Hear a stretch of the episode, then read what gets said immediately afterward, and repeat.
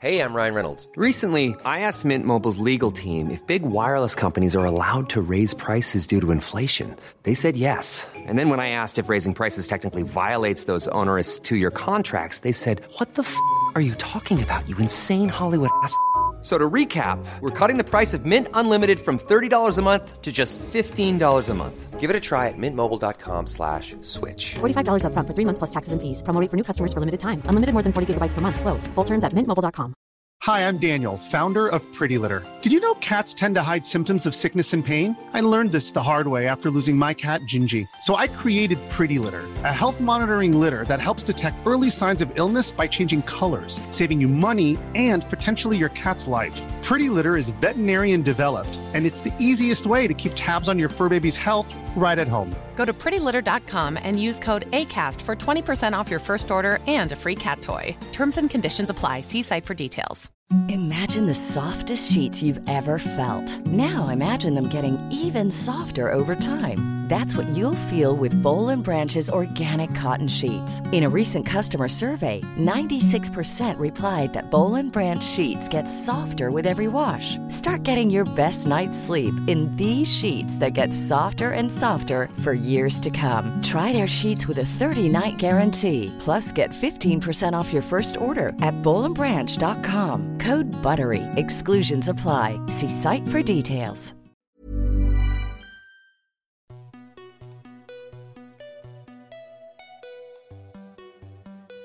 À toutes et tous et bienvenue dans le podcast Parents informés. Je suis Charline, la créatrice de ce podcast qui a pour vocation d'offrir aux parents et futurs parents de l'information sur la grossesse, la petite enfance et l'enfance sous forme de conversations détendues avec des professionnels. Merci à vous tous qui écoutez ce podcast. Merci aussi pour vos messages. Si vous aimez ce podcast, abonnez-vous sur votre plateforme d'écoute, mettez 5 étoiles sur Apple Podcast, partagez-le sur les réseaux sociaux à parents informés et laissez-moi un commentaire. J'adore les recevoir. Parlez-en également autour de vous, c'est très important pour que je puisse questionner de plus en plus de professionnels et que je puisse vous partager leurs réponses.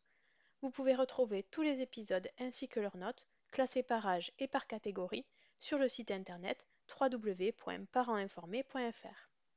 Pour ce troisième épisode, je reçois Aurélie Manteau, formatrice en DME, pour entrer dans le détail de la mise en place de la diversification menée par l'enfant ou diversification autonome. Si vous ne l'avez pas déjà fait, je vous conseille d'écouter l'épisode 1 du podcast, où Julie répond à mes questions sur la nutrition infantile et la diversification alimentaire. Ces deux épisodes sont complémentaires. Aurélie est la créatrice des ateliers Comme des grands diversification menés par l'enfant, dans lesquels elle forme et accompagne les parents et les assistants maternels.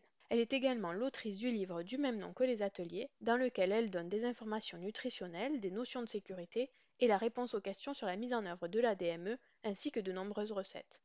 Avec elle, nous reviendrons sur les avantages et les inconvénients de cette méthode, nous détaillerons comment présenter l'ensemble des aliments de manière sécuritaire, en particulier les céréales et la viande. Enfin, nous aborderons la question du mode de garde et elle nous donnera des pistes pour trouver un terrain d'entente lorsque le mode de garde ne souhaite pas mettre en œuvre la DME. J'espère que cet épisode vous plaira et vous souhaite une belle écoute. Bonjour Aurélie et merci d'avoir accepté euh, cet épisode. Euh, pour commencer, est-ce que tu peux me présenter qui tu es, ton parcours et ta société aujourd'hui, s'il te plaît? Donc, euh, pour me présenter, donc, je suis Aurélie, je suis infirmière depuis 2013. en 2016, je suis devenue maman et en fait, à cette occasion, bah, j'ai découvert, comme tous les parents, l'étape de la diversification alimentaire. Et en fait, nous, on avait fait le choix de, s'orienter sur une nouvelle méthode à l'époque, qui était la DME. Et en fait, de cette expérience riche aussi bien personnelle que professionnelle, je me suis rendu compte en fait que les parents qui, comme nous, souhaitaient se lancer dans, cette aventure n'étaient pas accompagnés. Et en fait, de ce constat, je me suis dit, bah, ce serait plutôt pas mal pour les parents justement de, pouvoir avoir un relais et pouvoir participer à des temps d'échange et, surtout de formation euh, pour qu'ils puissent avoir euh, toutes euh, les notions bien en tête pour démarrer et surtout pouvoir pratiquer de façon sereine cette aventure. De, ça, en 2017, j'ai ouvert les ateliers comme des grands, donc au départ qui était en présentiel, et ensuite j'ai ouvert aussi une version en ligne pour vraiment ouvrir la possibilité aux parents vraiment de se former d'un petit peu partout. Et du coup, toi, tu as fait une formation spéciale pour ça Alors en fait, en France, il n'existe pas vraiment de formation euh, pour, euh, enfin à cette époque-là, surtout pour euh, se former à la DME. Donc je me suis vraiment basée sur tout ce que j'avais pu apprendre aussi bien pendant mes cours d'infirmière, mais aussi sur le terrain, parce qu'en fait, sur le terrain, on fait de nombreuses formations, notamment en nutrition, qui m'ont été vraiment très utiles. Tout ça a été complété par de très très nombreuses lectures et recherches, notamment par rapport à ce qui se passait au Canada, là où ils sont bien plus en avance mais aussi en Grande-Bretagne, en fait, parce que ça vient de là-bas. Donc, euh, tout ce travail vraiment a été euh, très, très documenté et, et a, renforcé toutes mes connaissances, en fait, euh, sur, sur la mise en place de la DME. Ok. Avant de rentrer dans le vif du sujet du comment on fait, déjà pour les parents qui nous écoutent et qui savent peut-être pas encore ce que c'est, est-ce que tu peux nous dire qu'est-ce que c'est que la DME Qu'est-ce que ça veut dire déjà DME et en quoi ça consiste? Et en quoi c'est différent d'une méthode dite traditionnelle de diversification? Alors la DME, en fait, euh, ça veut dire diversification menée par l'enfant. Donc c'est une diversification autonome. Donc la diversification alimentaire, c'est une étape euh, qui intervient lorsque le bébé a autour de 6 mois et où le lait n'est plus suffisant pour couvrir tous les besoins euh, nutritionnels. Donc en fait, en DME, on, part de, de l'idée que le bébé, à partir de 6 mois, lorsqu'il arrive à tenir bien assis dans sa chaise haute, euh, voilà, tenir son dos bien droit et est capable de porter les aliments seuls à sa bouche et en fait capable de s'alimenter du début à la fin de sa diversification et de façon autonome. Donc le travail du parent, ça va être vraiment d'adapter euh, les aliments et les textures pour que l'enfant puisse les porter en autonomie. Euh, voilà, pour, pour s'alimenter vraiment de A à Z au cours du repas. Ça veut dire qu'on lui met pas la cuillère dans la bouche, mais qu'il se débrouille pour que les aliments qu'on lui a proposés euh, arrivent jusqu'à sa bouche au moment où il en a envie, lui. Ouais, exactement. En fait, on va s'adapter à ses compétences motrices, sa capacité à attraper euh, les aliments. Euh, voilà, pour qu'il puisse avec facilité. Bon, au départ, c'est pas simple, mais avec l'expérience, ça vient très vite et ouais, avec facilité, il va réussir à porter les aliments à sa bouche ouais, en autonomie. Ok. Du coup, quels sont les avantages par rapport à une diversification classique? Alors déjà, bah, le développement de la motricité fine, comme je venais de, dire, le, bébé est rapidement capable de porter euh, des, petits aliments à sa bouche en fait. En DME, on, va partir sur des gros formats et très rapidement, les petits aliments vont venir s'intégrer au repas. Et du coup, ils vont être plus rapidement capables euh, d'utiliser des couverts, euh, notamment des cuillères. On peut en présenter dès six mois et demi en fait des textures de type euh, purée ou même compote, hein, parce que c'est pas du tout interdit en DME. En fait, on va les mettre dans une cuillère et le bébé va apporter seul la cuillère à sa bouche. Donc, euh, il va rapidement avoir des habiletés que le bébé en diversification traditionnelle n'aura pas forcément à cet âge en fait. Oui, donc DME, ça veut pas dire on mange qu'avec les doigts, ça veut dire qu'on peut manger avec les doigts ou avec une cuillère, mais que c'est l'enfant qui le fait dans tous les cas. Exactement, c'est vraiment euh, la DME, c'est une alimentation autonome. C'est vraiment ça. On voit beaucoup euh, et on entend beaucoup dire que les, purées, par exemple, n'ont pas leur place. En fait, c'est une mmh texture comme une autre. Donc, tant que l'enfant s'alimente seul, euh, ça pose aucun problème. Ok. Du coup, en autre avantage, donc le partage des repas familiaux, c'est-à-dire qu'on va adapter le repas de bébé, mais on va s'inspirer de ce que le reste de la famille va manger. on a aussi le fait que, au contact des morceaux, le bébé va plus rapidement mettre en place des mouvements masticatoires.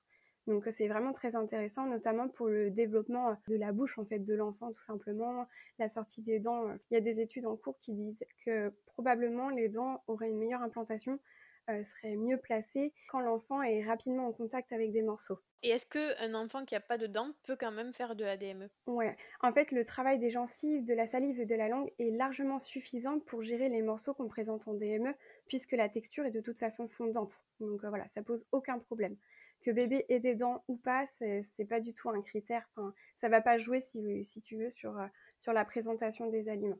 Ok. Bon, s'il y a des parents qui écoutent et qui se posent la question, sachez que moi, ma fille, ma deuxième, elle a eu ses premières dents à 16 mois. Donc autant vous dire qu'elle a réussi à manger tout ce qu'on lui donnait jusque-là, sans problème et sans dents. tu vois, tu confirmes du coup. ouais, ouais, exactement. Euh, et du coup, en avantage, le dernier et pour moi le plus important, c'est le fait que l'enfant euh, ait une bonne maîtrise de ce qu'on appelle la gestion de la satiété, c'est-à-dire la gestion de la faim en, DME, on propose et l'enfant dispose et du coup gère les quantités dont il a besoin.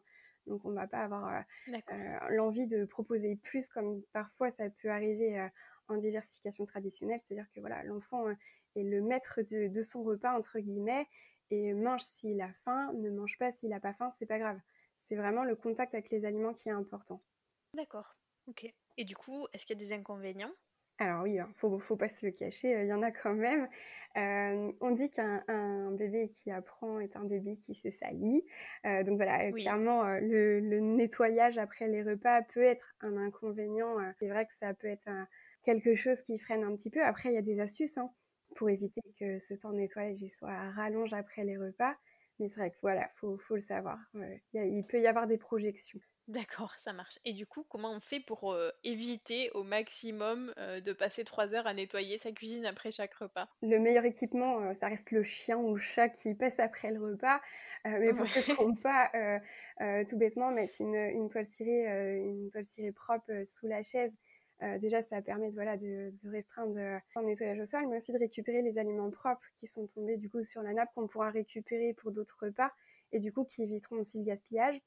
Après, il y a des équipements plus spécifiques comme le, plateau euh, qu'on voit un peu partout, qui permet vraiment d'avoir une zone de, tir qui est un peu plus éloignée que ce que l'enfant aurait avec son simple plateau et sur lequel on peut adapter des, bavoirs. Et du coup, c'est super pratique parce que on, gagne un, temps colossal en termes de ménage. Moi, je l'avais pas pour mon aîné. Pour ma deuxième, c'était euh, entre guillemets le gadget obligatoire et il nous a vraiment sauvé la mise.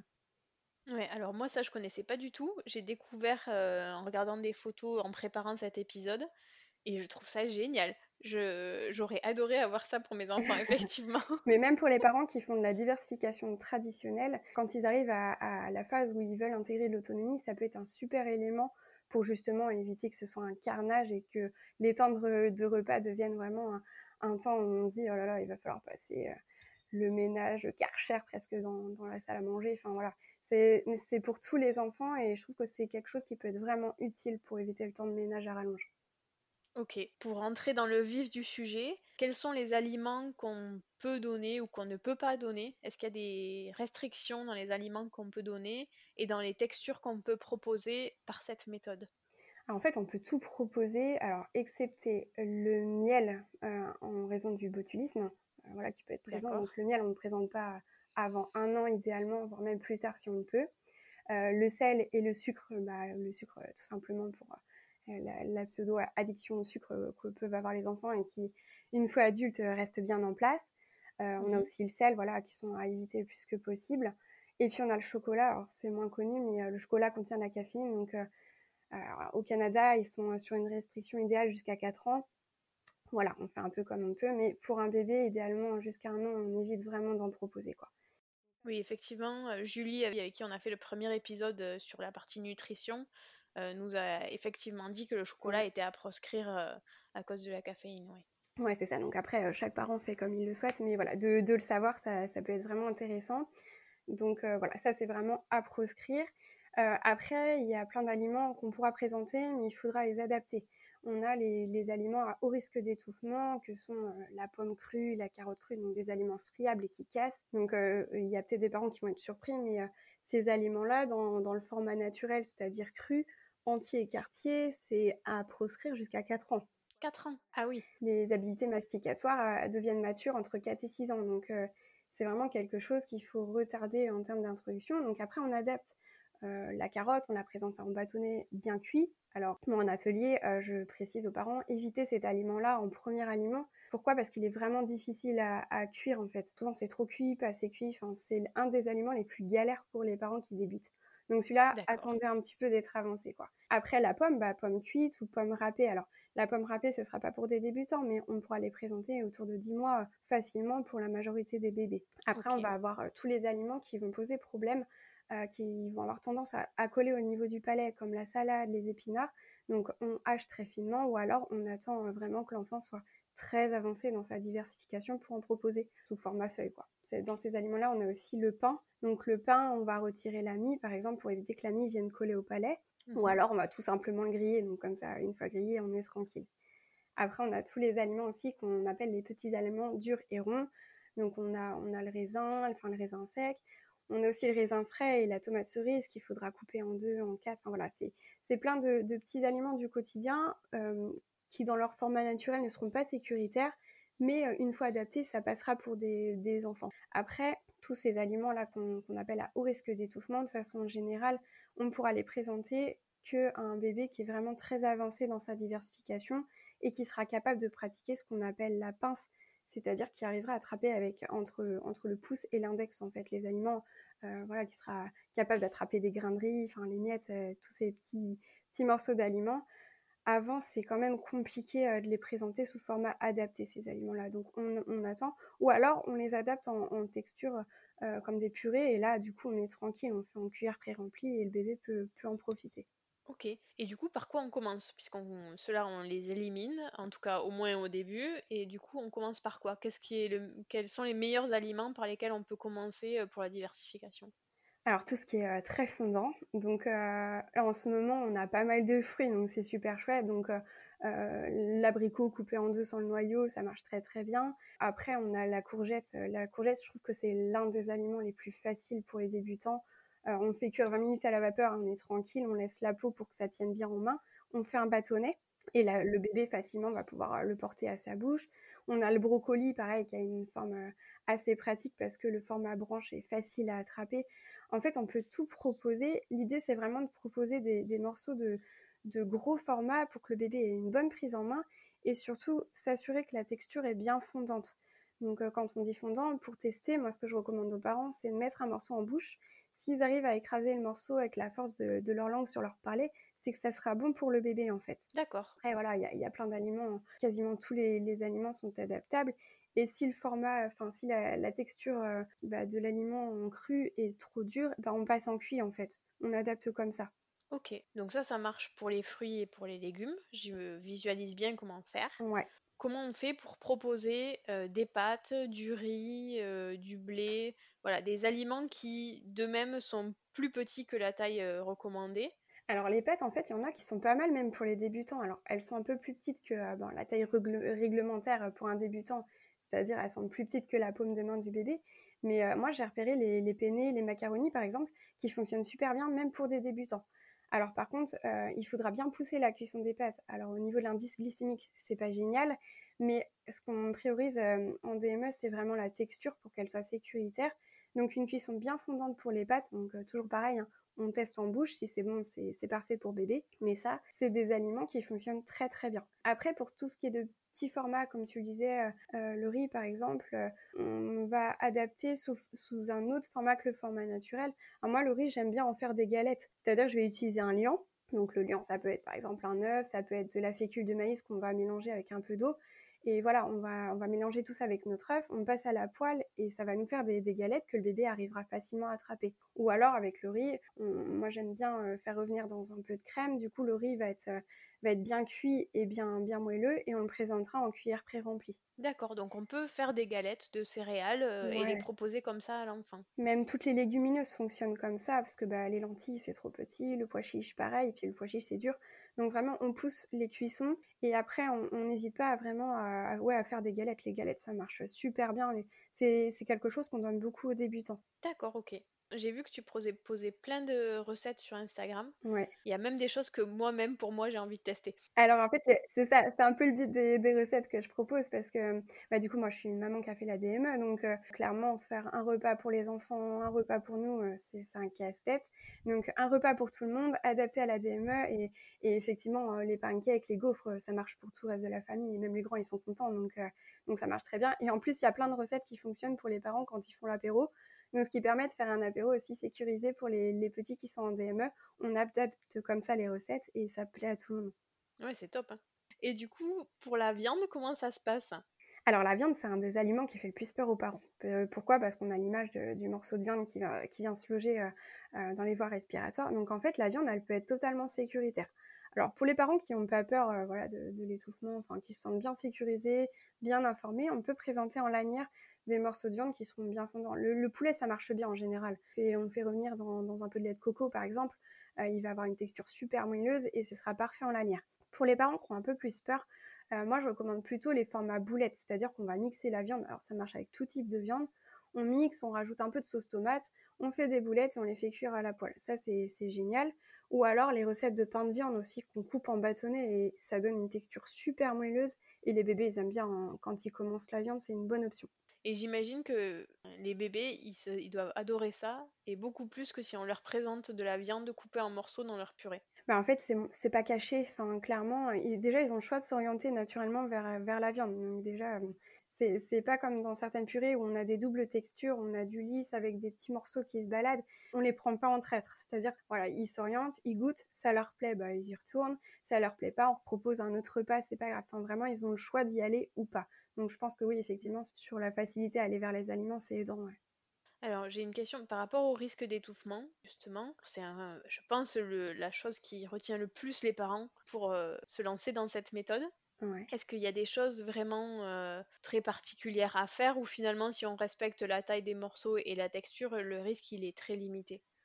En fait, le risque, il est le même qu'on fasse une diversification traditionnelle ou en DME. Il y a une étude hein, qui a été faite à ce sujet et qui montrait qu'en fait, le risque zéro n'existe pas, mais quelle que soit la méthode, et c'est pas le choix de la méthode qui va induire euh, une augmentation du risque en fait d'étouffement. Euh, pour moi, ce qui prime, c'est que les parents soient vraiment formés et informés euh, bah, sur euh, la façon dont on présente, sur les aliments à haut risque d'étouffement, parce que moi je vois en atelier souvent les parents qui ont, même des plus grands qui se disent ah là là, moi ça je le présentais euh, dès, un an. Voilà, pour moi c'est ça qui permet vraiment d'éviter le risque d'étouffement. Aussi être certain que le bébé est en bon état d'éveil, parce qu'un bébé fatigué, clairement, ce ne sera pas un bon repas et on augmente le risque d'étouffement. c'est même valable hein, pour les bébés qui sont en, diversification traditionnelle et qui arrivent à l'étape des morceaux. Et puis moi je trouve, et c'est pas assez mis en avant en France, mais de se former aux gestes de secours, ce serait une priorité pour les parents à partir du moment où voilà, on, est formé, on est quand même beaucoup plus serein par rapport au temps de repas. Oui, ça vaut aussi pour d'autres temps, sur les temps de jeu, sur les chutes, sur, sur les temps où, pendant l'été, sur les temps de baignade. Exactement. Qu'être formé, ça peut sécuriser euh, même à d'autres moments que les repas. Et même en temps, d'un, point de vue civique, hein, euh, on ne sait pas ce qui peut se passer au restaurant, à la table d'à côté. Enfin voilà, c'est, se former aussi pour les autres, donc euh, c'est important. Et je trouve que ça amène beaucoup plus de sérénité aux parents en atelier. ceux qui ont été formés sont beaucoup plus sereins que les autres. D'accord. Imaginons que je suis un parent, je ne me sentais pas la DME au début, donc j'ai commencé par une diversification classique où c'est moi qui donne à manger à l'enfant. Est-ce qu'à n'importe quel moment, je peux commencer à changer de méthode et à proposer des aliments euh, sous une autre forme? Ou est-ce qu'il y a une phase de transition à mettre en place euh, avec les enfants pour qu'ils s'habituent petit à petit à manger tout seuls il y, a deux, il y a deux choses. Il y a l'ADME, c'est-à-dire euh, on, est sur de la diversification autonome du, premier repas au dernier. Donc là, on est vraiment sur une diversification spécifique. Mais après, l'autonomie dans un repas, enfin, euh, moi, j'ai tendance à dire que plus vite c'est intégré, même en diversification traditionnelle, et meilleur c'est pour l'enfant. Euh, pourquoi? Parce qu'être acteur, il n'y a rien de tel.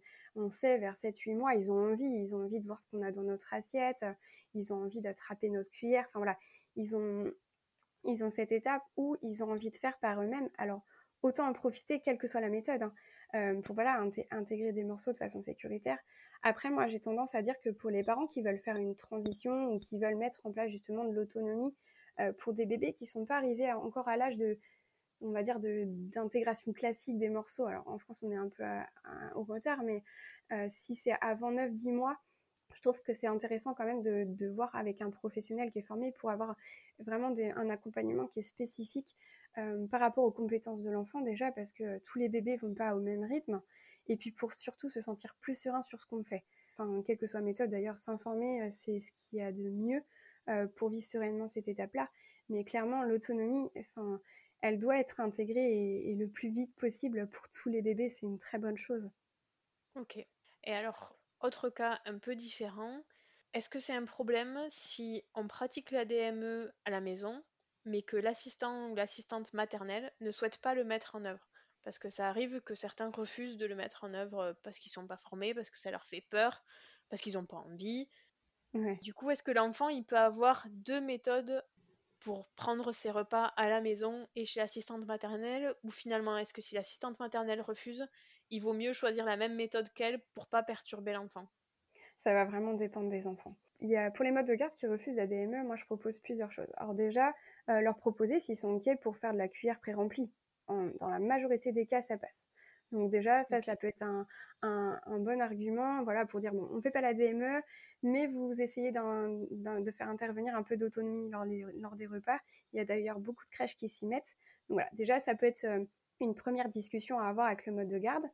Après, pour les parents qui tiennent vraiment à faire de la DME, parce qu'il y en a beaucoup et qui veulent pas faire euh, ce qu'on appelle le mixte, c'est-à-dire euh, nourrir le bébé d'un côté et faire de l'alimentation autonome de l'autre, euh, bah, dans les premiers temps, les premières semaines, si les parents arrivent à proposer au moins deux temps de repas DME dans la journée, le bébé peut rester au lait en fait lorsqu'il est gardé. Ça, c'est pas un problème. Après, en grandissant, l'enfant va être demandeur de participer au repas des autres. Donc là, soit, soit le, bébé a vraiment des mouvements masticatoires, on le sent très à l'aise, et du coup, même s'il est alimenté par une tierce personne, ça pose pas de problème. Euh, voilà, ou alors on, va voir avec le mode de garde pour vraiment passer sur du repas morceau. Il faut savoir d'ailleurs qu'il y a plein de bébés qui refusent les purées, même en classique. Donc voilà, il faut toujours, avec le mode de garde, discuter de ce qui est possible de faire, tout en gardant en tête qu'on est quand même là pour l'enfant. Après, pour ce qui est du mixte, c'est vraiment euh, au cas par cas. Moi, j'ai pas trop. J'ai eu les deux sons de cloche. Euh, des parents pour qui ça s'est super bien passé. L'enfant arrivait vraiment à, faire la différence entre quand je suis chez la nounou, elle m'alimente, enfin elle me porte la cuillère à la bouche, et quand je suis à la maison, je mange tout seul. Voilà, ça c'est première catégorie d'enfants. Il y a aussi l'autre catégorie d'enfants qui va pas être à l'aise avec ça, du coup qui va refuser. Alors soit refuser de se faire alimenter quand il est gardé, Mmh soit au contraire refuser de manger seul quand il est à la maison. Enfin voilà. Moi, je pars du principe qu'il faut faire du cas par cas. les parents connaissent bien leur enfant. Euh, voilà, faut, faut s'adapter à ce que l'enfant montre et, ses compétences hein, surtout, et ne pas hésiter surtout à accélérer les, contacts aux aliments quand le bébé est à la maison euh, et en DME pour euh, vite le faire progresser et pour que rapidement l'enfant puisse quand même manger des morceaux chez la nounou. Ce que je recommande toujours aux parents qui ont un mode de garde, c'est quand ils font la DME de toujours faire un repas d'adaptation, c'est-à-dire de montrer les compétences de l'enfant et ça sert vraiment à faire avancer aussi le projet avec les modes de garde. moi, en atelier, je vois beaucoup de nounous qui viennent maintenant se former pour pouvoir accompagner les parents qui souhaitent se lancer dans cette démarche-là. Donc, c'est pas perdu. Ça commence à se mettre en place. Mais voilà, il faut du temps comme pour tout. Oui, du coup, toi, tu proposes de mettre en place, par exemple, d'aller faire un repas avec l'assistante maternelle chez elle pour lui montrer ce dont l'enfant est capable quand nous, on est là, sans qu'elle en ait la responsabilité quelque part. Ouais, exactement. Et puis aussi discuter avec elle des aliments qui la sécurisent. Des fois, on est surpris hein, de ce que les nounous euh, sont, capables de proposer. Donc voilà, il faut, faut, vraiment aller dans le dialogue et ne pas se dire, bah, de toute façon, elle voudra jamais. Enfin, on ne sait jamais.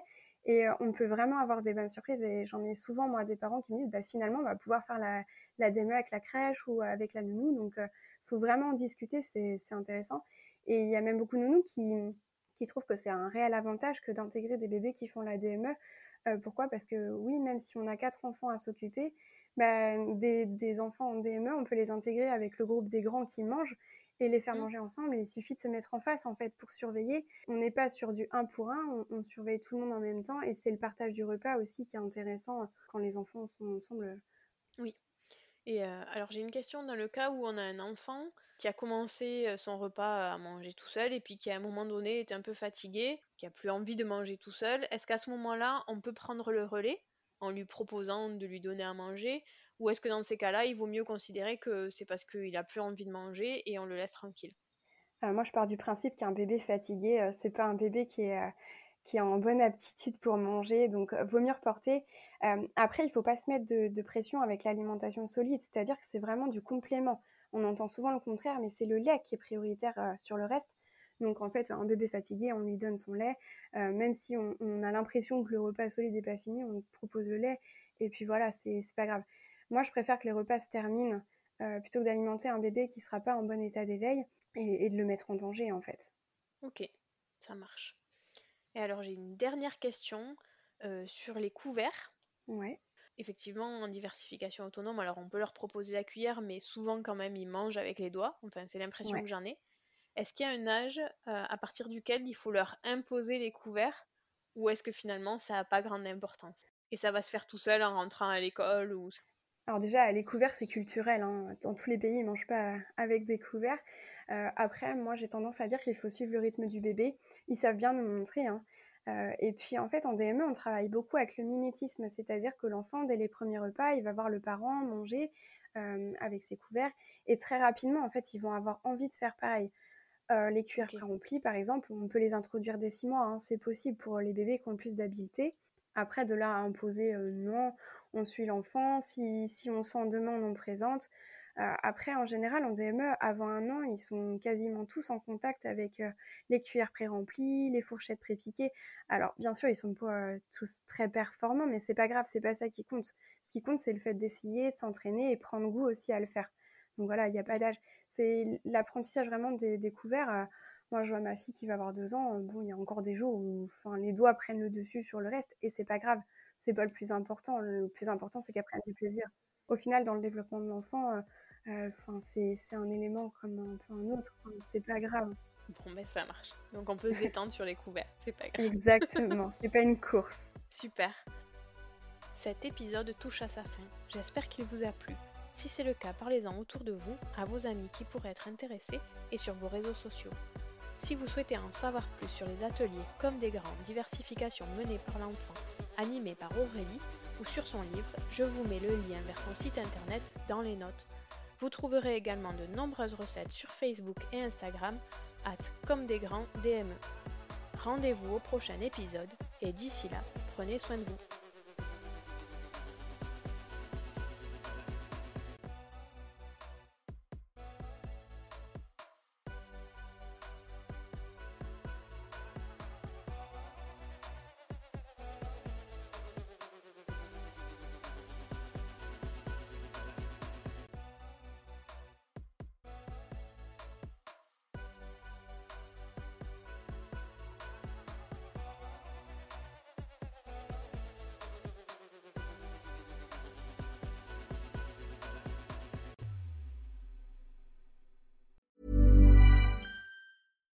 Here's a cool fact a crocodile can't stick out its tongue. Another cool fact you can get short term health insurance for a month or just under a year in some states. United Healthcare short term insurance plans are designed for people who are between jobs, coming off their parents' plan, or turning a side hustle into a full time gig. Underwritten by Golden Rule Insurance Company, they offer flexible, budget friendly coverage with access to a nationwide network of doctors and hospitals. Get more cool facts about United Healthcare short term plans at uh1.com. Even when we're on a budget, we still deserve nice things. Quince is a place to scoop up stunning high end goods for 50 to 80% less than similar brands. They have buttery soft cashmere sweaters starting at $50, luxurious Italian leather bags, and so much more. Plus, Quince only works with factories that use safe, ethical, and responsible manufacturing. Get the high-end goods you'll love without the high price tag with Quince. Go to quince.com/style for free shipping and 365-day returns. Hi, I'm Daniel, founder of Pretty Litter. Did you know cats tend to hide symptoms of sickness and pain? I learned this the hard way after losing my cat Gingy. So I created Pretty Litter, a health monitoring litter that helps detect early signs of illness by changing colors, saving you money and potentially your cat's life. Pretty Litter is veterinarian developed, and it's the easiest way to keep tabs on your fur baby's health right at home. Go to prettylitter.com and use code ACAST for 20% off your first order and a free cat toy. Terms and conditions apply. See site for details.